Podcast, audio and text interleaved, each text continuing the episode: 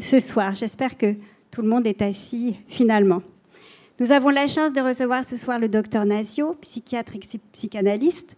Nous avions été enthousiasmés par l'inconscient de Valoton et nous attendons maintenant avec impatience l'amertume sublimée. Je vous souhaite une bonne soirée. Je vous rappelle que M. Nazio signera son ouvrage à l'issue de la conférence à la librairie du rez-de-chaussée. Merci beaucoup. Bien. Laissez-moi d'abord vous dire combien je suis heureux de me trouver ici, dans ces hauts lieux de l'art et de la culture. Heureux surtout de m'adresser à vous pour vous faire partager l'intimité du dialogue que j'ai entretenu à un siècle de distance avec cet immense artiste, immense et complexe que fut Félix Vallotton. Mais au préalable, je voudrais remercier Monsieur Jean-Paul Cluzel, président de la réunion des musées nationaux Grand Palais, qui me fait l'honneur de m'accueillir ce soir au sein de cette maison prestigieuse dont il est l'un des pères spirituels. Je remercie également les quatre commissaires de la rétrospective qui nous réunit actuellement, qui, de m'avoir proposé d'écrire l'album de l'exposition. Monsieur Guy Cogeval, président des musées d'Orsay et de l'Orangerie, Madame Marina Ducret, conservateur honoraire de la Fondation Valoton à Lausanne, Madame Isabelle Kahn, qui est le conservateur en chef du musée d'Orsay, et Madame Katia Poletti, qui est conservateur à la Fondation Valoton. C'est grâce à ces quatre éminents connaisseurs de l'art des Valotons que le grand peintre est vivant parmi nous aujourd'hui. Je le remercie d'autant plus qu'ils ont eu l'audace, à partir d'une suggestion d'Henri Beauvais, qui est le directeur des éditions de la Réunion des musées nationaux au Grand Palais, l'audace de convier un psychanalyste à porter son regard de clinicien sur une œuvre qui appartient cependant au domaine de l'art. Henri Beauvais a été pour moi un témoin attentif à toutes les étapes de mon élaboration. Je le remercie chaleureusement de sa fidèle confiance. Nous allons procéder de la façon suivante. Je vous parlerai pendant approximativement une heure, au cours de laquelle nous projetterons trois tableaux du peintre. Ensuite, je répondrai à vos questions. C'est seulement il y a quelques mois, début mai, que j'ai reçu la proposition de rédiger l'album d'une exposition qui allait s'ouvrir en octobre, consacrée à un talentueux peintre français d'origine suisse du début du XXe siècle peu connu du grand public. À ces moments, je n'avais en mémoire que quelques tableaux de lui appartenant au musée d'Orsay. J'ai accepté tout de suite cette invitation qui m'honore, avec la curiosité fébrile d'explorer un monde nouveau pour les psychanalystes que je suis. Et avec le sentiment aigu de relever un défi exigeant. Quel défi? Le défi d'accéder à l'inconscient d'un artiste disparu de la même manière que dans mon travail de thérapeute, j'accède à l'inconscient d'un patient vivant et actuel. J'ai donc décidé d'opérer chez Valoton la même percée, la même opération que nous opérons chez celui qui souffre et nous consulte. À partir de ce que le patient nous dit et de ce qu'il nous montre, je veux dire, à partir de son langage verbal et non verbal, je tente de plonger à l'intérieur de lui pour expérimenter en moi sa souffrance, c'est-à-dire la ressentir vivement pour bien la comprendre, la traduire en mots et la faire disparaître. Ainsi, je me dans la peau de mon patient et essaie d'abord de ressentir ce qu'il ressent consciemment et si possible, de ressentir ce que jadis, étant enfant, il a ressenti des bouleversants et qu'il a oublié. Bref, j'instaure avec le patient une double identification, une double empathie. Une empathie superficielle avec ce qu'il vit aujourd'hui consciemment et une empathie profonde avec ce qu'il a vécu hier, qu'il a marqué et qu'il a oublié. Eh bien, avec Valoton, j'ai tenté d'agir de la même manière, non pas pour le traiter en tant que passion, bien sûr, mais pour cerner en lui les forces inconscientes qui l'ont conduit à créer une œuvre si originale et déconcertante. Alors que je plonge dans l'inconscient de mon patient pour comprendre sa souffrance, cause de son malaise, je plonge dans l'inconscient des Valotons pour comprendre aussi sa souffrance, mais cette souffrance est source de sa sublime création. À partir de sa biographie, de son journal intime, de tout ce qu'il a écrit, et il a beaucoup écrit.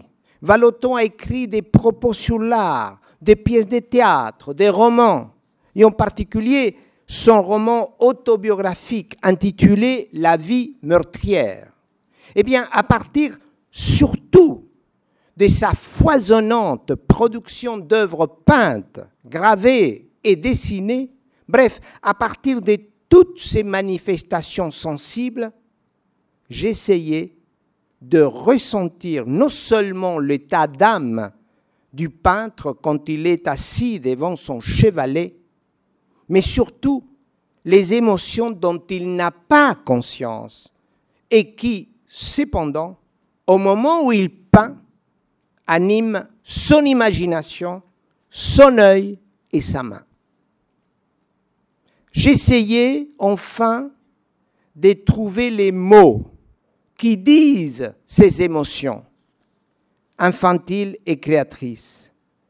J'ai essayé de trouver les mots qui disent ces émotions, non pas pour les communiquer au peintre, comme j'ai fait avec mon patient.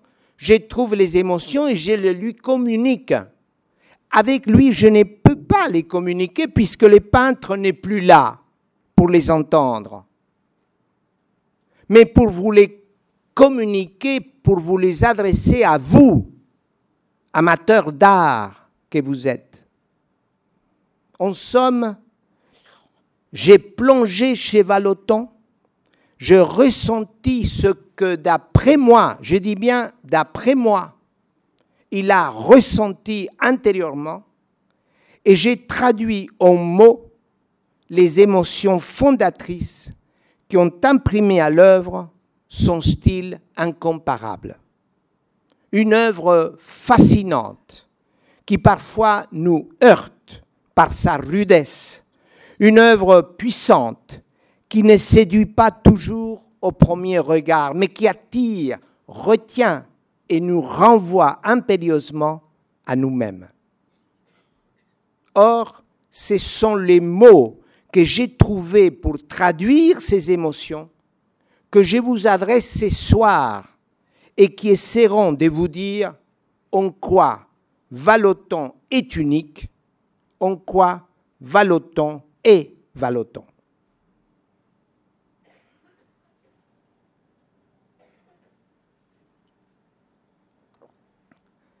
Vous imaginez à présent combien a été complexe la démarche mentale qui était la mienne durant tous ces mois d'immersion dans la vie et l'œuvre de Félix Vallotton. Pendant cette période d'été, j'ai vécu enfermé dans une grande pièce, entouré des tables couvertes des traités sur l'histoire de l'art, des livres des critiques d'art de l'époque, des biographies sur Vallotton. Il n'y en avait pas beaucoup. Quelques biographies de Vallotton, les seules qu'il y en a. Des trois volumes de son journal intime. Et surtout, inspiré par les nombreuses reproductions des œuvres du maître qui tapissaient les quatre murs de la salle. Je dois vous dire que quand je venais travailler très tôt le matin, et j'ai passé des heures dans cette pièce, j'étais comme influencé par tous les tableaux. C'est-à-dire que les tableaux que vous êtes allés voir à l'exposition, j'étais avec ces tableaux pendant deux mois, tout le temps, tous les jours, du matin au soir. Concrètement, comment j'ai procédé. Je me suis concentré devant des tableaux comme ceux, que nous allons bientôt commenté, et imprégné des traits saillants de la personnalité et de la biographie de l'artiste, j'essayais de cerner les émotions inconscientes qu'il a su, avec tant de talent, traduire en images. Quelles sont ces émotions? D'abord, un malaise, un malaise diffus permanent, inapaisable depuis la puberté de Félix. Le malaise de se sentir coupable, d'avoir fait du mal aux proches qu'il aimait. De ce malaise amer que j'appelle amertume et des événements malheureux qui l'ont généré, je vous parlerai tout de suite en interprétant le premier tableau que nous allons projeter, c'est le premier tableau que vous allez trouver en entrant dans l'exposition, c'est l'autoportrait à l'âge de 20 ans. L'autre émotion qui teinte d'inquiétude l'âme des Vallotons et le rend méfiant devant la femme séductrice et intimidante est une peur viscérale, est une angoisse. L'angoisse chez un homme d'être humilié par une femme qu'il imagine exigeante et toute puissante. Il a l'angoisse de perdre, de perdre ce qu'il a de plus précieux, la fierté d'être viril. Je reviendrai en détail à propos des tableaux des nus et des scènes d'intérieur.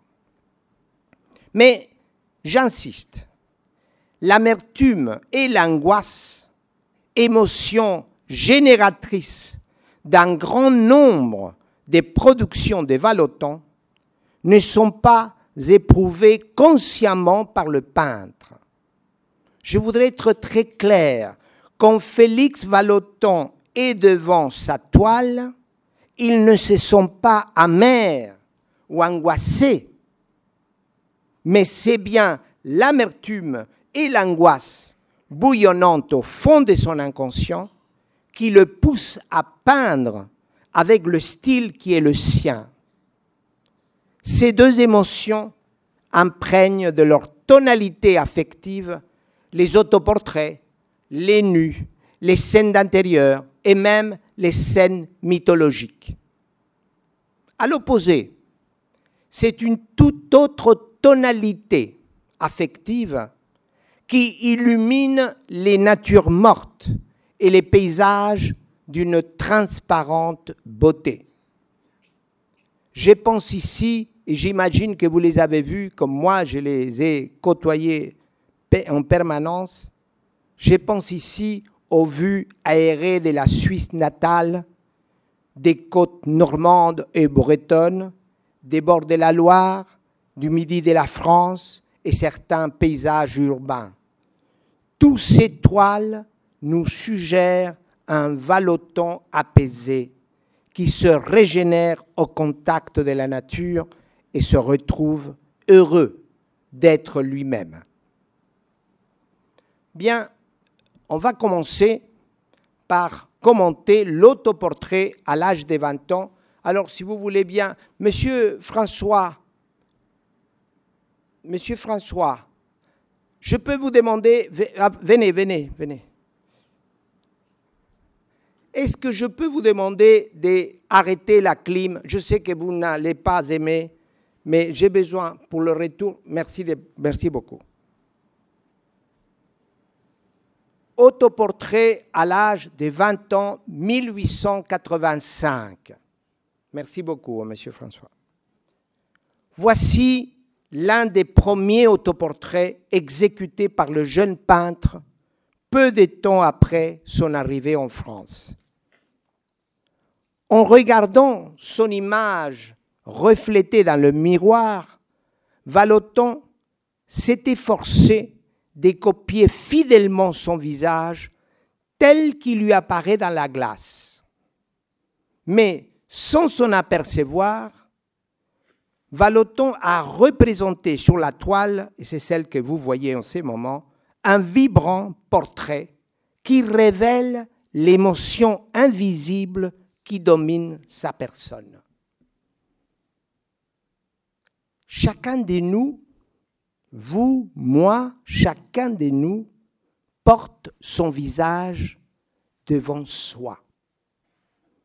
Et sans le savoir, nous ouvrons à celui qui est en face de nous et qui nous observe la fenêtre de notre intériorité.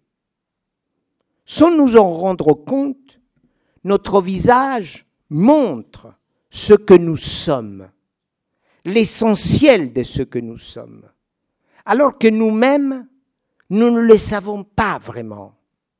Eh bien, Valoton, lui aussi, comme nous tous, en nous offrant son visage comme il l'offre là, nous permet d'entrer dans son monde intime. Penchons-nous donc avec respect sur la vie intérieure du peintre. Observez avec moi les détails du tableau.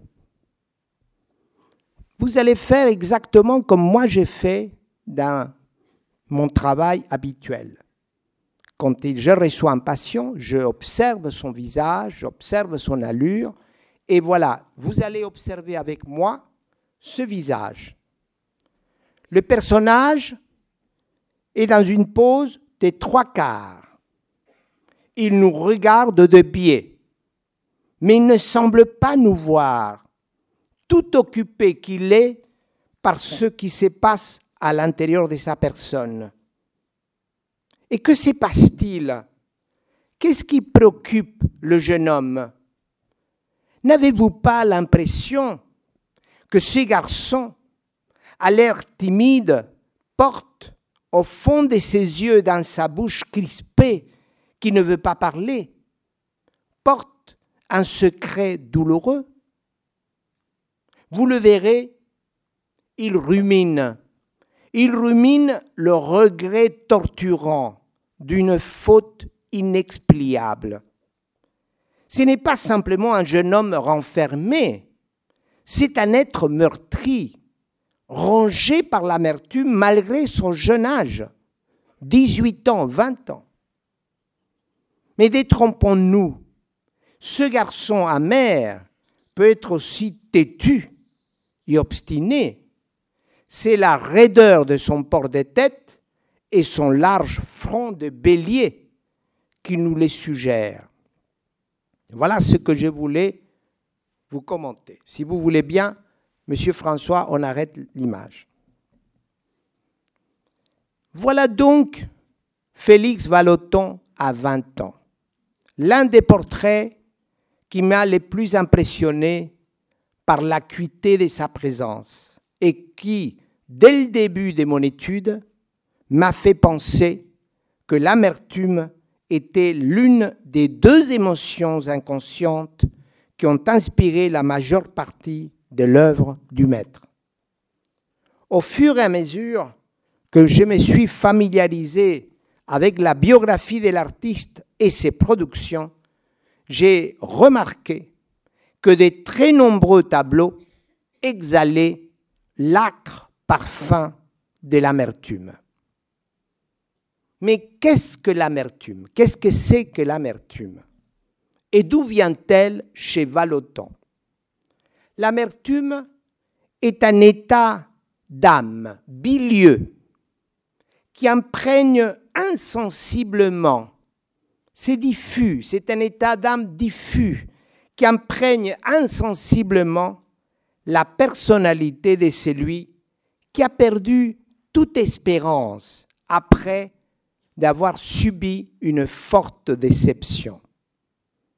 L'être amer est un être blasé, qui n'attend rien des autres, ni de lui-même, et qui ressent toujours un arrière-goût d'insatisfaction en tout ce qu'il éprouve. Quelle fut alors chez Vallotton la déception à l'origine de son amertume?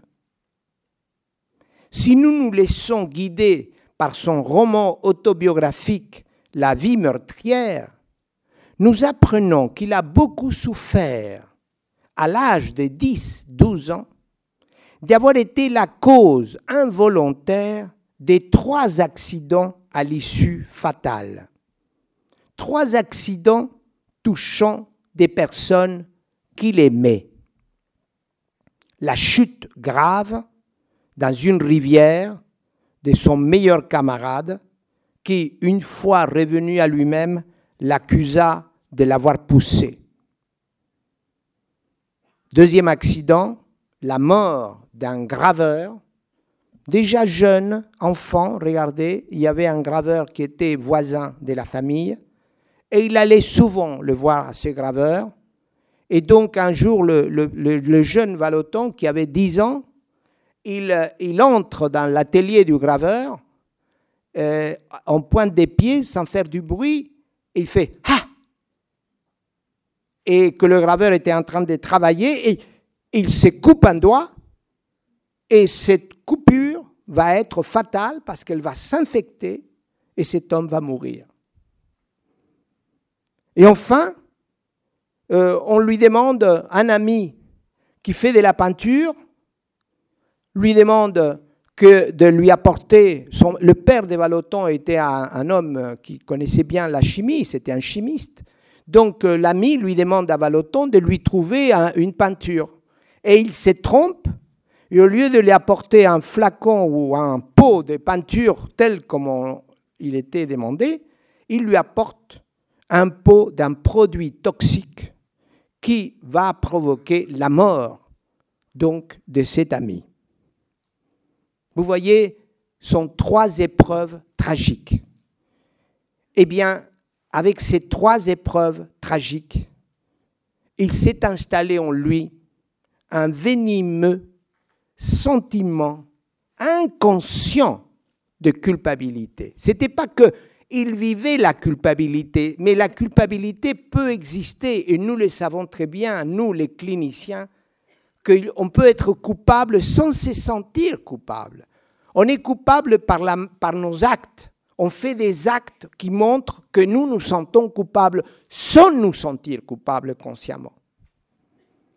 Eh bien, il s'est installé en lui un venimeux sentiment inconscient de culpabilité qui a façonné, modelé la personnalité de notre peintre, de notre maître, de notre artiste, une personnalité solitaire, il adorait la solitude, il aimait être seul, d'abord peindre, travailler, produire, surtout seul. Égocentrique, c'était un homme très soucieux de lui-même, susceptible, très susceptible, pessimiste et désabusé. Mais s'il est vrai que l'amertume est à l'origine des traits de caractère de notre peintre, d'accord Il y en a des milliers et des milliers et des milliers, des milliards des hommes et des femmes qui portent cette amertume. Peut-être même ce soir, ici, il y a des personnes qui souffrent de cette amertume. Mais lui, c'est un être d'exception. Il a fait de cette amertume l'émotion génératrice de son art. Le grand talent de Félix Vallotton a été de transformer son amertume en une puissance de création. Elle était pour Vallotton, une tension, une tension interne, permanente, une telle exigence de création qui ne pouvait se satisfaire qu'avec le tableau une fois réalisé. Incontestablement, c'est de l'amertume que l'œuvre de Félix Vallotton est sortie. Cependant, entre l'amertume et le tableau exécuté, entre l'émotion inconsciente et l'œuvre produite, il y a beaucoup de choses. Il y a la sensibilité esthétique de l'artiste, il y a l'intelligence, il y a la dextérité du peintre, il y a beaucoup de choses. C'est pas si direct que de l'émotion on va au tableau. Il faut qu'il y ait, comme je vous dis, la sensibilité, l'intelligence, la dextérité, etc. Eh bien, je voudrais m'arrêter simplement sur la sensibilité. Je voudrais que nous nous demandions comment l'amertume oriente-t-elle la sensibilité esthétique de l'artiste? Je répondrai en dégageant une séquence.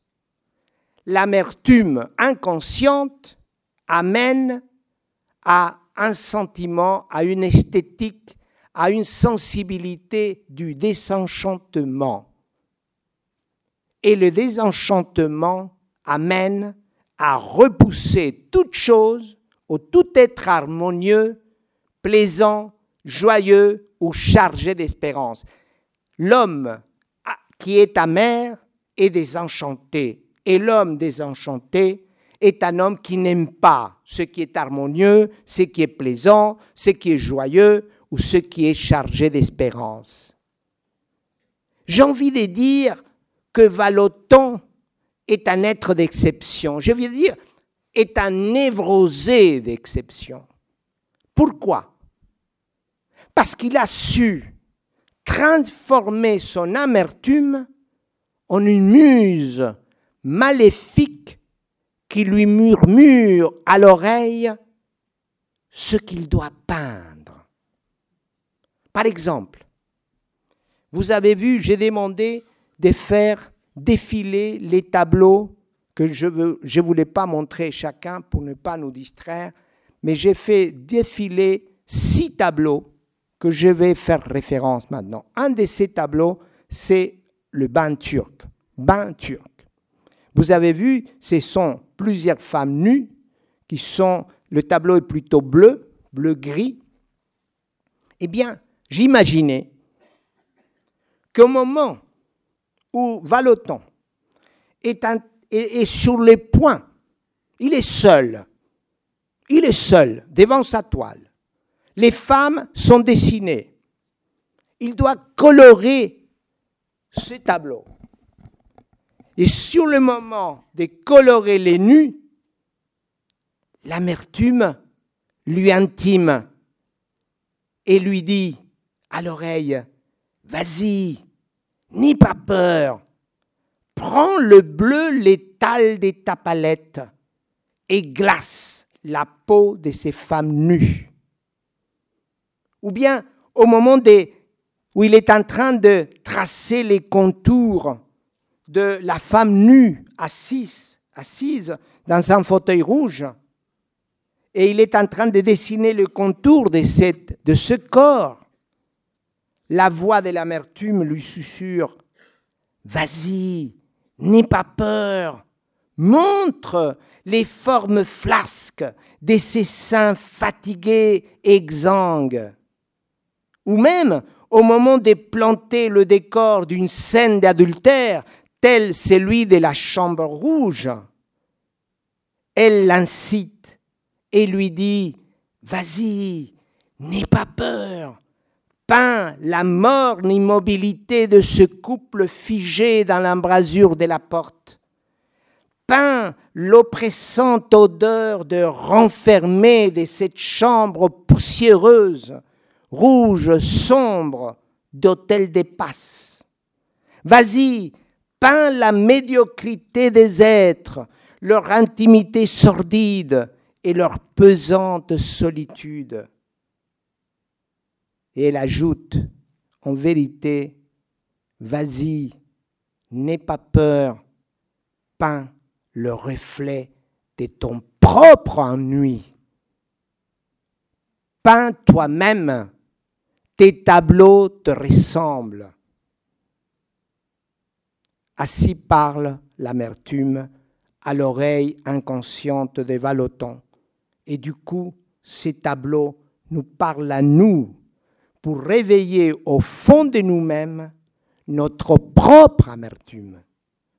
C'est de l'amertume que procède l'œuvre de Vallotton et c'est à notre amertume qu'elle s'adresse. Venons-en maintenant à la seconde émotion, à l'autre émotion inconsciente, tout aussi impérieuse que l'amertume. J'intitulais ma conférence Valoton l'amertume sublimée. J'aurais dû dire Valoton l'amertume et l'angoisse sublimée. Mais à l'époque, euh, Madame Grassi, que je remercie d'avoir organisé ça, Madame Grassi m'a demandé, s'il vous plaît, j'ai besoin d'un titre, j'ai besoin d'un titre. J'ai besoin d'un titre. Au mois de juin, un titre, je n'avais pas encore travaillé, je ne savais pas exactement ce que j'allais tout à fait dire. Et donc j'ai dit, euh, oui, ben, euh, l'amertume, l'amertume sublimée.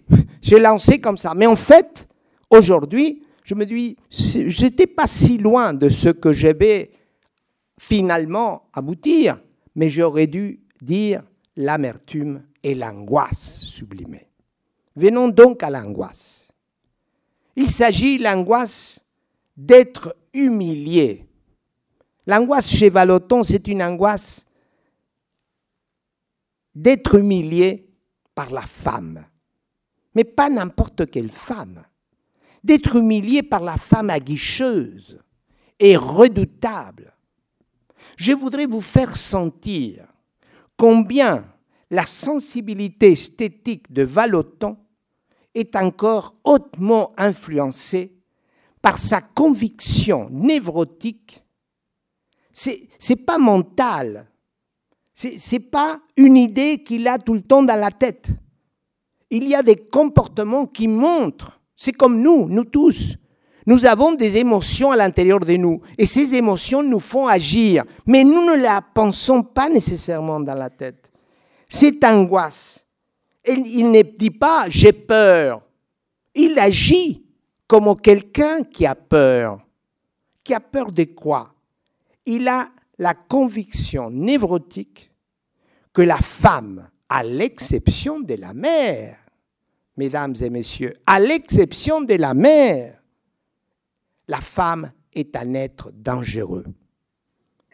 Le scénario angoissant d'être mis à mal par une femme menaçante, désirante, est illustré par de nombreux tableaux, comme par exemple, et vous les avez vus tout à l'heure en attendant, la femme nue lutinant un silène, c'est, on voit avec un geste obscène une femme qui attrape le silène par derrière et essaye de, prendre son sexe.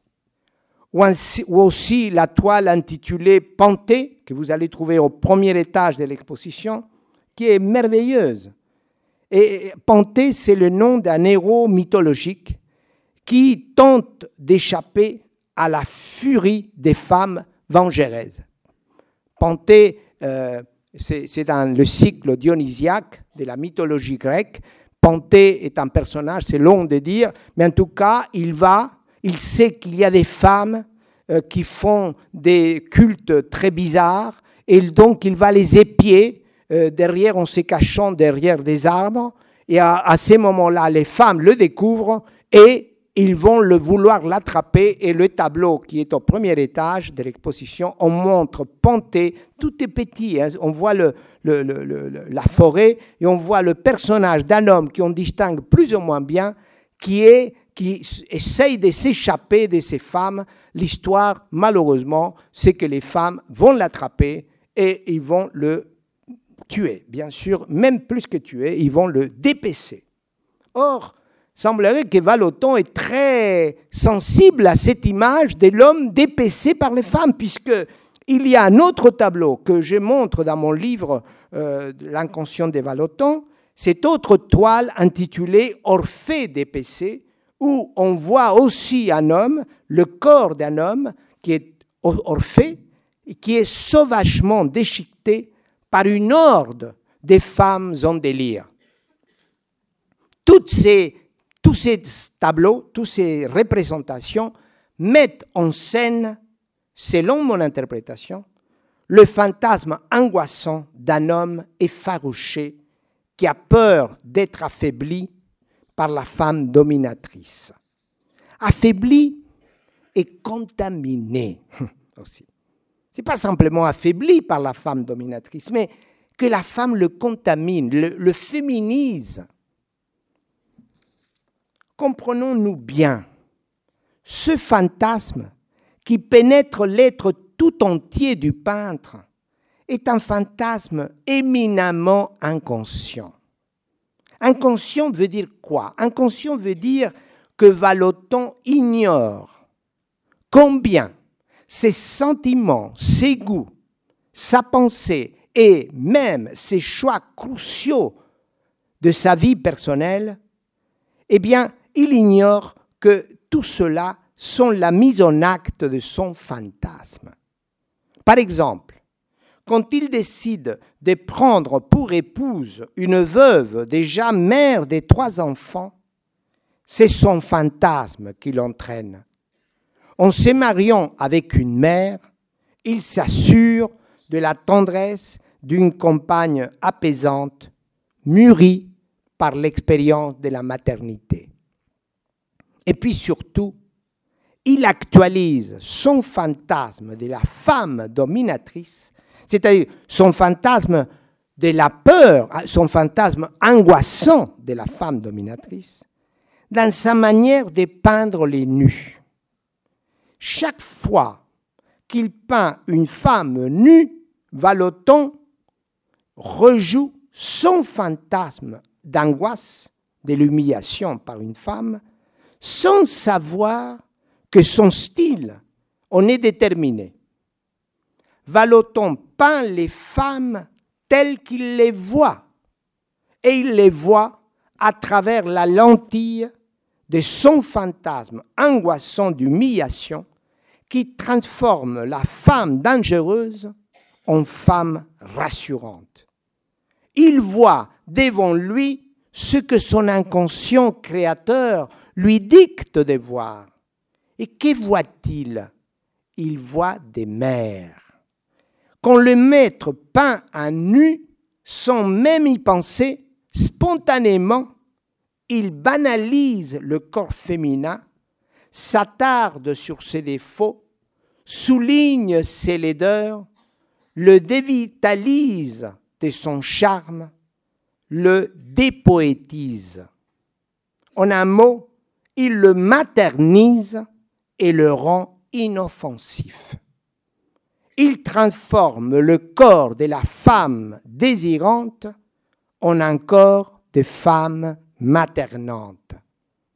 Et comment procède-t-il? D'abord, il retire au corps nu l'éclat de sa peau. Par exemple, comme je disais, il peint le bleu létal ou le gris ou le noir.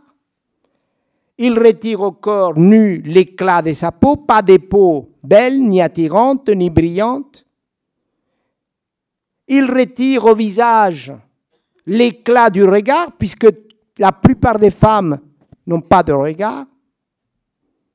Et ce faisant, il retire à la femme tout entière son énergie intérieure, son désir de nous séduire.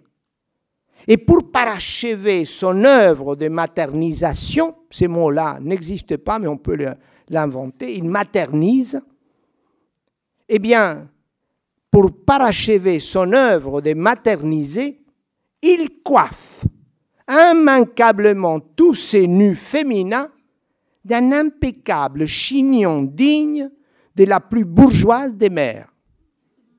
Je vous demande, si vous n'avez pas vu l'exposition, tout ce que je dis, c'est à que vous me le confirmez, que vous, le, vous vérifiez si, si cela est vrai ou pas. C'est ça un des phénomènes les plus étonnants dans ces tableaux. Quand on voit les scènes mythologiques où Andromède est dans un rocher qui vient percer, etc., la sauver, avec un parfait coiffure, que vraiment elle sort de, de chez Alexandre pour aller effectivement sur les rochers se défendre. Mais je voudrais, puisque j'entends vos rires, moi aussi, j'ai vu ça, j'ai dit, mais c'est ridicule. Eh bien, on a une pensée, mais il se moque de nous. C'est exprès. Il fait ça comme ironie. C'est un, c'est un homme qui a le sang de l'ironie, mais pas du tout. Pas du tout. C'est en toute innocence. Je ne suis pas d'accord.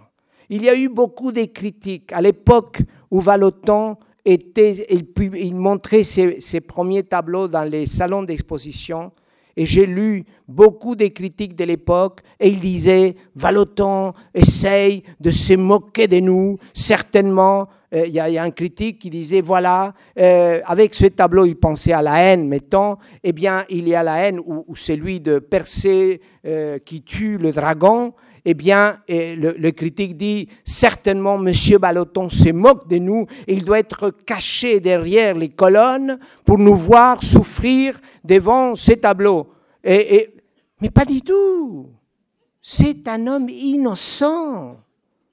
C'est en toute innocence. C'est mon hypothèse.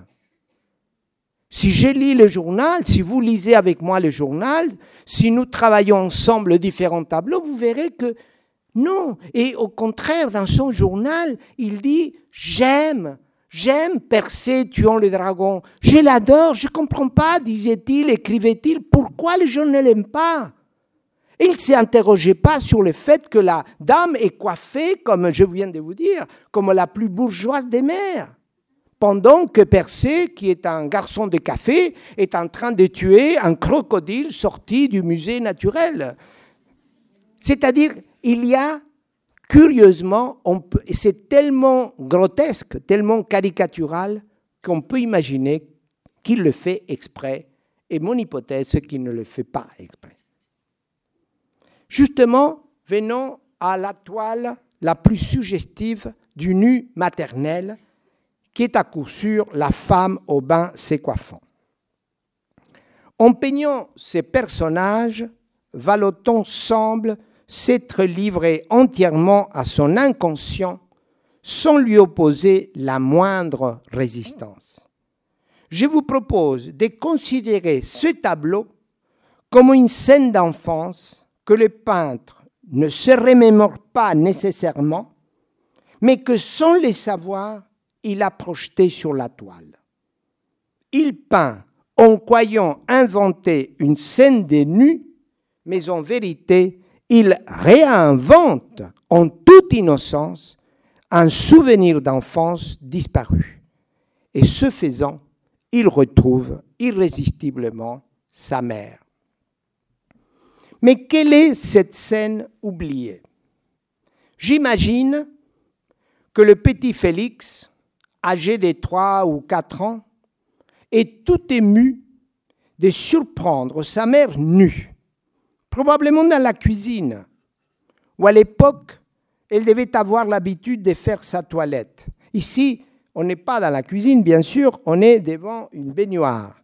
Mais le, souvenir que j'imagine qui a été inspiré, qui lui a inspiré ces tableaux, c'est donc de voir sa mère nue dans la cuisine où à l'époque elle devait avoir l'habitude de faire sa toilette.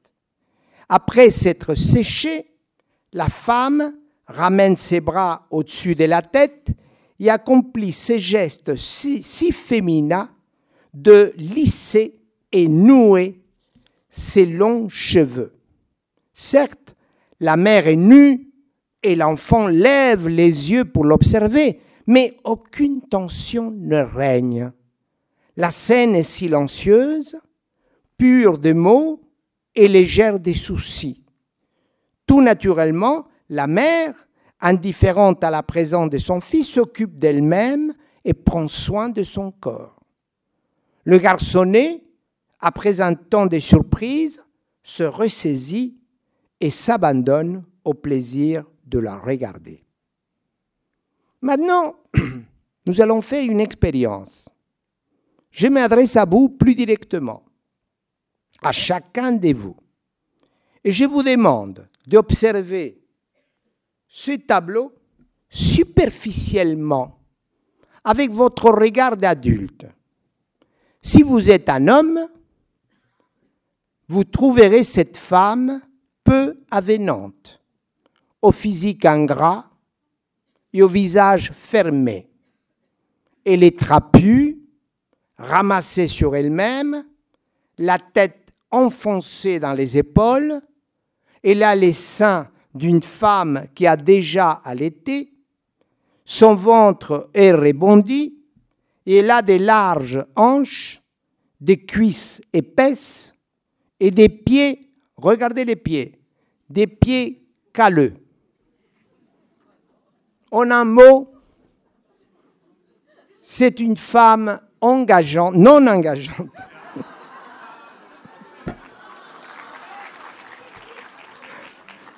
Si j'ai dit engageante, c'est parce que vous allez voir, je me suis, mon inconscient m'a dépassé. C'est ces premiers regards que je vous ai proposés c'est une femme, pour les hommes qui sont dans la salle, c'est une femme non engageante qui laisse froid l'homme que vous êtes, que nous sommes. Si vous êtes une femme, vous ne l'aimerez pas non plus, parce que probablement elle ne correspond pas à l'idéal féminin qui est le vôtre. À présent, je vous demande de ne plus la regarder comme ça. Je vous demande de changer de regard. Faites un effort. Faites l'effort de percevoir le corps de cette femme avec l'œil innocent du petit Félix. Que se passe-t-il alors? Vous allez percevoir la femme sans aucun jugement esthétique, avec un regard indifférent à la beauté telle que nous la concevons. En regardant ce tableau avec nos yeux d'enfant, nous devenons insensibles aux formes disgracieuses du corps féminin et revivons en revanche la voluptueuse tendresse qui soude un garçon à sa mère. Si cet enfant imaginaire, cet enfant que je vous demande de, jouer le rôle d'être vous, l'enfant, si cet enfant imaginaire pouvait s'adresser à nous, il nous dirait, ma mère est belle, parce que je l'aime et qu'elle est toujours là. Voilà la définition du beau. Et beau tout ce que j'aime et qui m'assure une indéfectible présence. C'est cette beauté de cœur non esthétique que Valoton suscite sans savoir qu'il la suscite, et en la suscitant, il nous capture parce qu'il réveille le petit enfant qui sommeille au fond de nous.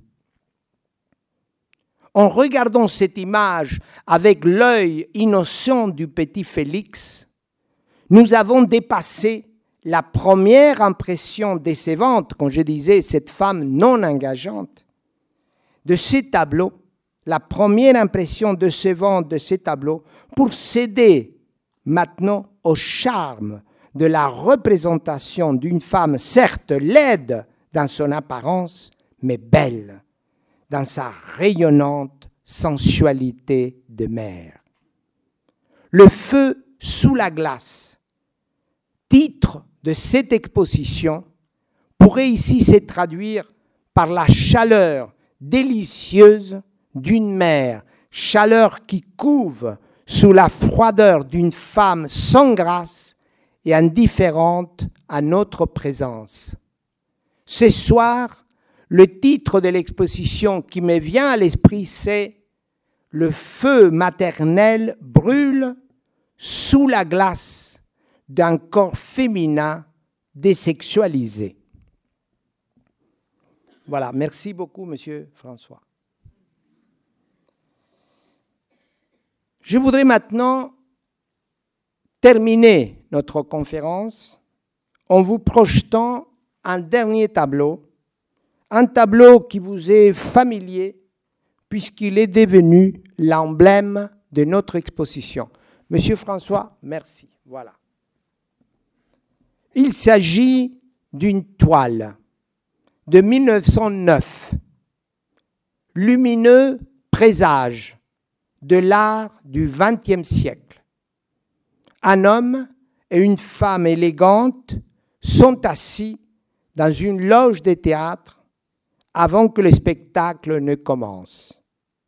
On aperçoit d'eux que leur visage, qui émerge de l'ombre, et la petite main gantée de blanc que la dame appuie sur le rebord du balcon. Je vous demande de faire l'effort mental de supprimer les personnages. Il n'y a plus de personnages. Et vous allez étaler sur la largeur de la toile la petite tache blanche de la main gantée. Nous serons alors troublés de nous retrouver devant une peinture de Marc Rothko composé des deux couleurs contrastées, le noir et le jaune, qui se disputent un espace partagé horizontalement.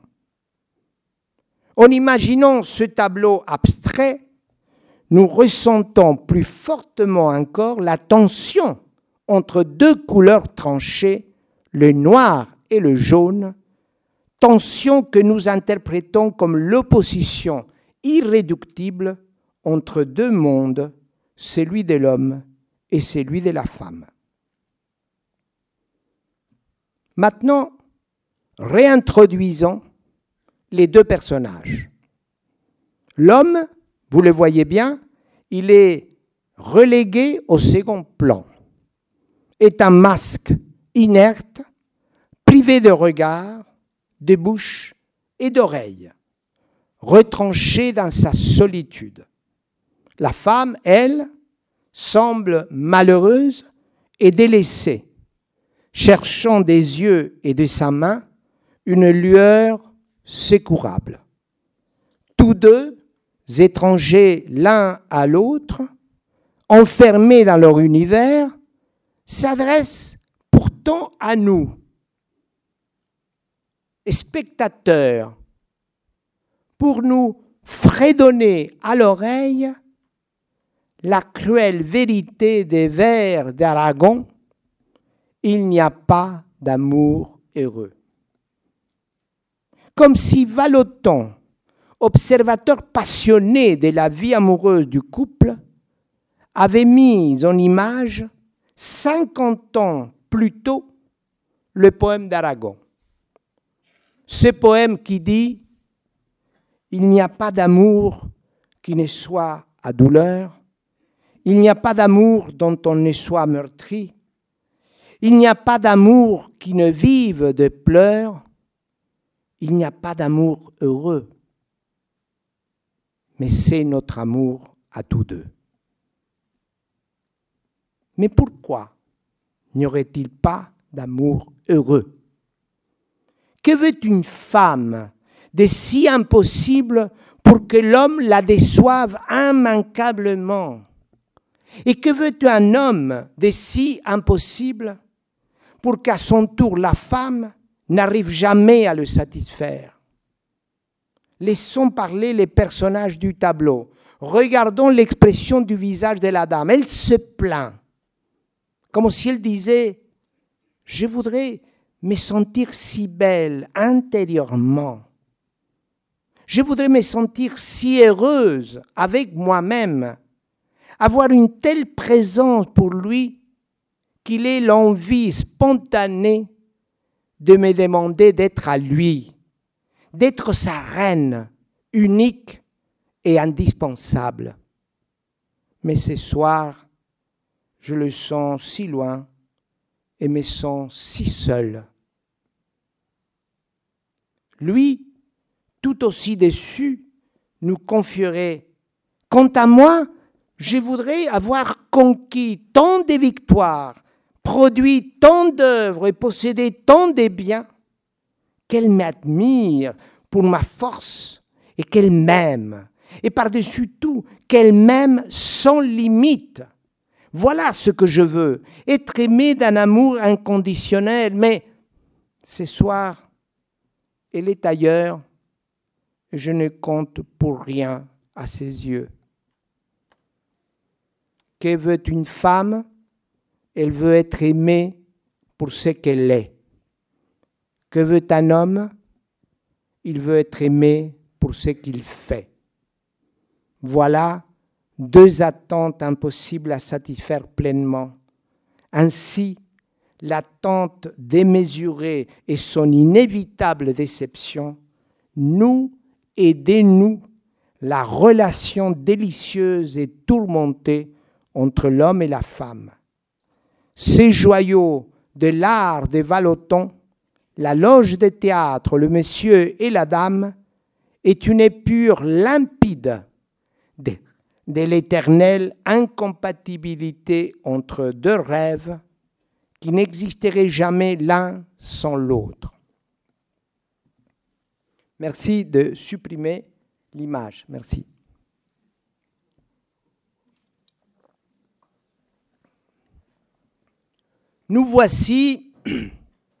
Nous voici, au terme de notre dialogue avec Valoton à l'issue de cet itinéraire, Valoton nous a beaucoup appris sur lui et sur nous-mêmes. Et par ricochet, nous avons changé notre regard sur cet immense peintre. En cet instant final de mon intervention, je mesure plus que jamais la beauté de cet espace qui nous a accueillis ce soir. Je ne parle pas de la salle, je parle de tous ces bâtiments où nous sommes actuellement. Quel plus beau lieu pour une conférence sur un peintre que celui dont les murs sont porteurs des tableaux, chacun recelant en silence l'émotion de son créateur.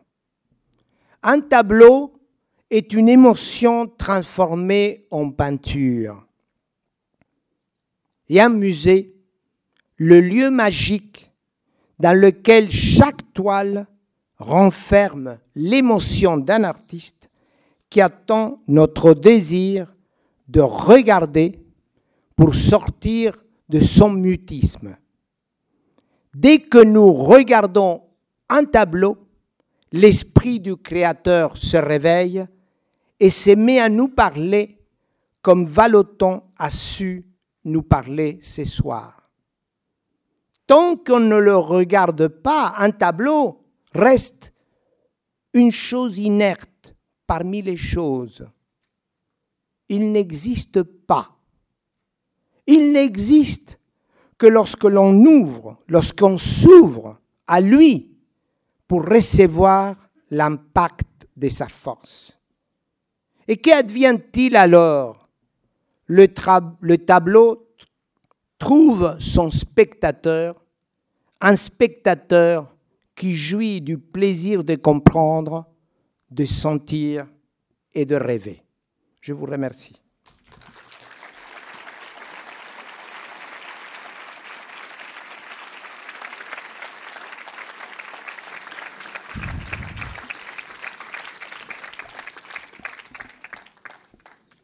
Il y a des micros euh, dans la salle, donc si vous souhaitez euh, faire des remarques, des questions, nous avons quelques minutes.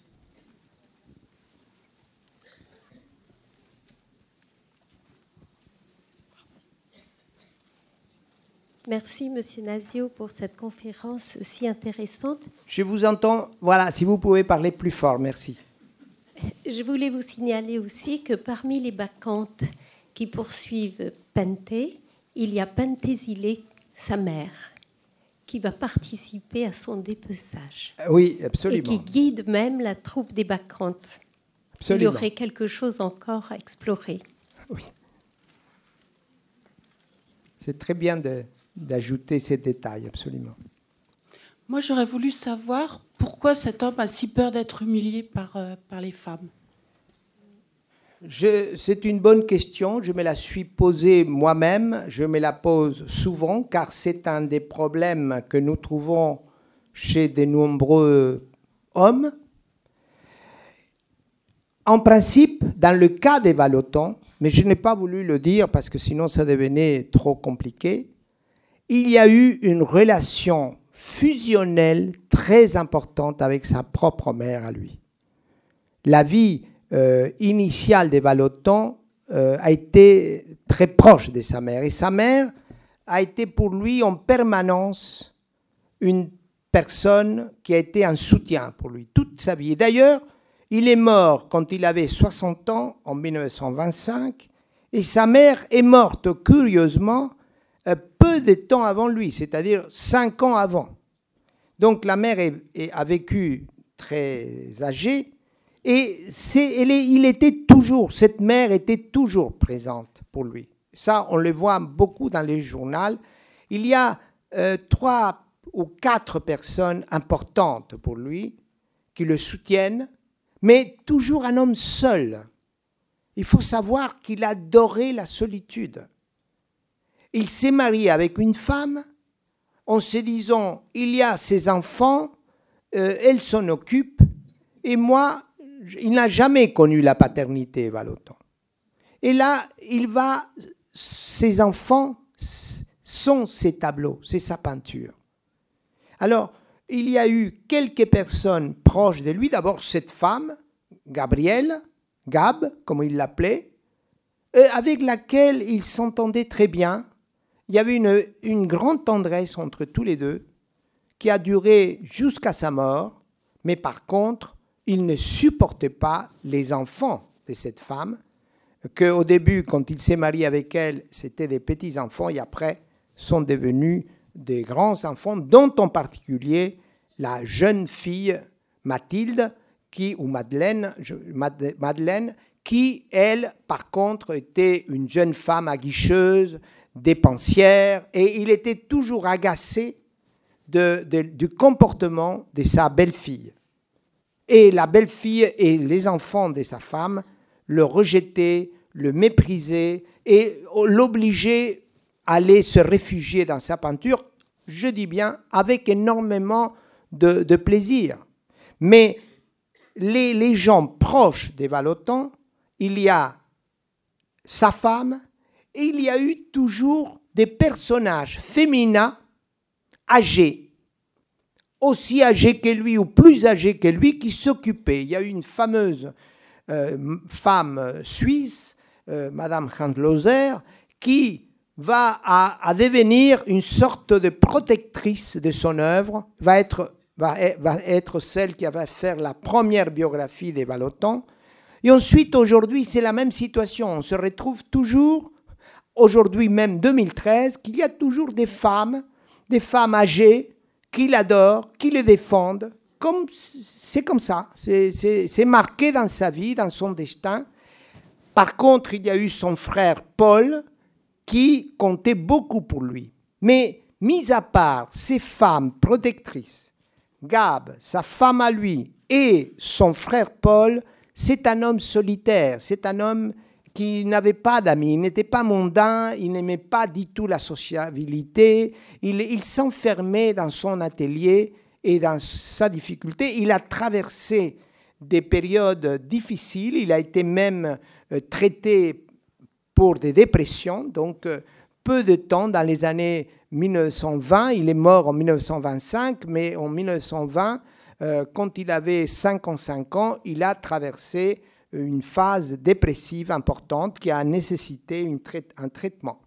Donc c'est un homme, j'essaye de, de, vous le montrer, c'est un homme qui est tout le temps hypersensible, susceptible, et il disait de lui-même, je suis antipathique et grognon.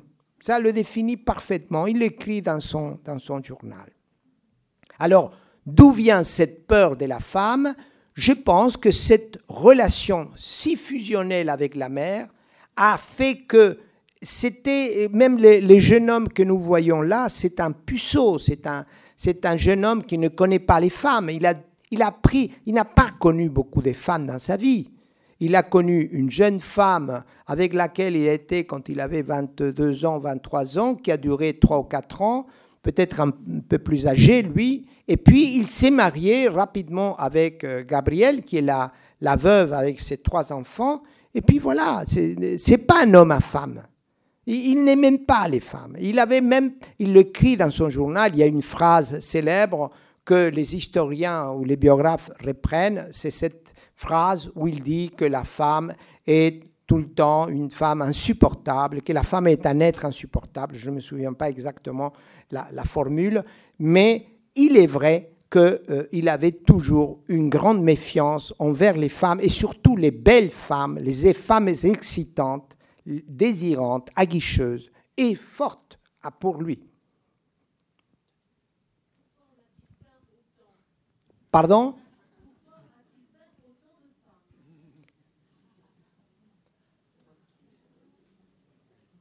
D'autres questions? Oui, s'il vous plaît.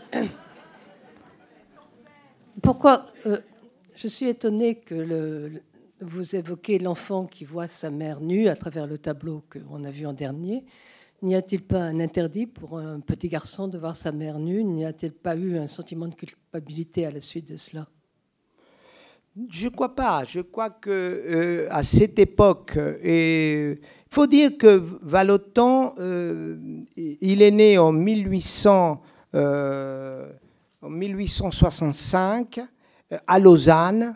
c'est une, une, euh, une ville assez pauvre à ces moments, Lausanne. C'est une ville entourée des montagnes, proche d'un lac.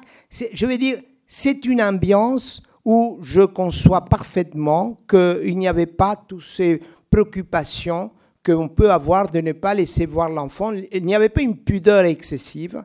Et c'est ça qui me fait penser que justement c'était un souvenir d'enfance où il pouvait voir euh, sa mère ou ou, d'autres personnes éventuellement. Il avait aussi une sœur, mais surtout sa mère dans ces toilettes qu'on faisait à l'époque. Voilà, je, donne une interprétation euh, qui, c'est une interprétation qui s'appuie sur des éléments historiques. Bien sûr, si on se met à approfondir, il faudrait préciser plus exactement comment ça s'est passé. Mais euh, je pense qu'il y avait cet élément-là. Il répète très souvent euh, les nus euh, dans la situation de l'eau, associés à l'eau. C'est très fréquent. Pourquoi a-t-il peint autant de femmes s'il ne les aimait pas? Il peint autant de femmes, mais des femmes pas belles, justement. Sont pas, euh, tout à fait à l'opposé de, la peinture des femmes nues de l'époque. Son maître à lui, par exemple, euh, Jules Lefebvre peignait des femmes nues merveilleuses, merveilleuses. Et à l'époque, il y avait une grande influence des peintres comme Ingres. Donc, il voulait, Ingres était son maître. Mais lui peignait beaucoup de nus. À l'époque, les artistes, à cette époque, début du XXe siècle, fin du siècle euh, du XIXe, il y avait beaucoup, toujours les nus. Mais Valoton peignait et il tenait à ça, à peindre des femmes nues, mais pas nécessairement belles, plutôt laides, ou comme je dis, maternantes. Le tableau, pour moi, le plus beau dans ce sens, et, vous le trouverez au premier étage de l'exposition, c'est le bain au soir d'été. C'est un, tableau qui correspond exactement à, ce que je vous dis et, que je commente dans mon livre L'inconscient des Valotons. Ce tableau est un tableau où il y a énormément de femmes nues et ils sont toutes l'une plus laide que l'autre, vraiment. Et à l'inverse, l'une plus laide que l'autre avec le regard superficiel, l'une plus belle que l'autre avec le regard de l'enfant. Et que Et son père, et son père, qui était-il Quelle vie a-t-il mené Oui, euh, on connaît peu. C'était un homme plutôt effacé. C'est pas un homme euh, qui, compte beaucoup. Il ne parle pas beaucoup de son père. Les biographes non plus. C'est pas, il n'a pas un rôle essentiel dans la vie des Valotons. Euh, ce qu'on sait que c'était un homme qui était chimiste au début et que plus tard euh, il va euh, installer, il va s'occuper de, de, produire de l'agroalimentaire, c'est vrai, parce qu'il commence à, avoir une chocolaterie où il va faire des chocolats. en Suisse, à cette époque, déjà, la question du chocolat était une industrie euh, florissante. Et le père va devenir donc un homme, mais dans l'histoire de Valoton, c'est un personnage plutôt effacé. Bien, on va faire la dernière question. Oui Excusez-moi, je voulais vous demander si son éducation calviniste, vous n'en avez pas parlé, ce que ça vous pouvez mettre plus fort? L'éducation calviniste, telle qu'elle peut avoir une importance? Oui, alors. Et excusez-moi, autrement, je voulais, je vous me permettre de, dire que je ne suis pas du tout d'accord avec votre jugement esthétique. Moi, ces femmes, je ne les trouve pas laides. D'ailleurs, les hommes dans la salle n'ont pas répondu. Euh, si vous regardez les Vénus, de sans aller jusqu'à euh, jusqu'à l'Antiquité, les Vénus euh, de fertilité, elles étaient remplies de, d'embonpoint. cette femme avec son ventre, elle est peut-être enceinte, on ne sait pas. Moi, je la trouve pas si laide. Et qu'il leur enlève toute, non, mais leur enlève toute sensualité, je suis d'accord. D'ailleurs, cette couleur de chair, de peau, moi, je la rapproche avec les peintures de Freud, même de Balthus. Il y, a quelque chose qui est c'est clair qu'il ne veut pas du tout les rendre euh, aguicheuses, excitantes. Ça, je suis d'accord avec vous. Mais de porter un jugement, de dire qu'elles sont laides, c'est pas vrai. Je ne suis pas d'accord. Très bien. je pense que c'est un jugement esthétique d'aujourd'hui. Ça, c'est voilà. ça, c'est euh, la, la, grande chance que nous donne Valoton, c'est-à-dire de proposer au regard du spectateur et faire que les spectateurs puissent raisonner, imaginer, interpréter et, voilà, et prendre le plaisir de comprendre à sa façon chacun des tableaux. Et comme je vous ai dit euh, ce soir, c'est ma manière, d'après moi, c'est mon valoton à moi que je vous présente. C'est pas la vérité, c'est pas l'absolu. C'est à vous de le confirmer ou de le rectifier, je l'avais dit tout à l'heure. Voilà. Alors la question sur euh, le fait qu'il était suisse et protestant, ça, hum, quelques historiens ont, considéré ces facteurs-là comme importants. Je, je, le dis dans mon livre, je n'ai pas développé ce soir, mais je mets l'accent dans mon livre sur le fait qu'il était d'origine suisse et d'une famille protestante. Mais je ne crois pas que soit vraiment ça un, un facteur euh, décisif. Voilà. Je crois qu'on peut arrêter là. Je vous remercie de votre attention.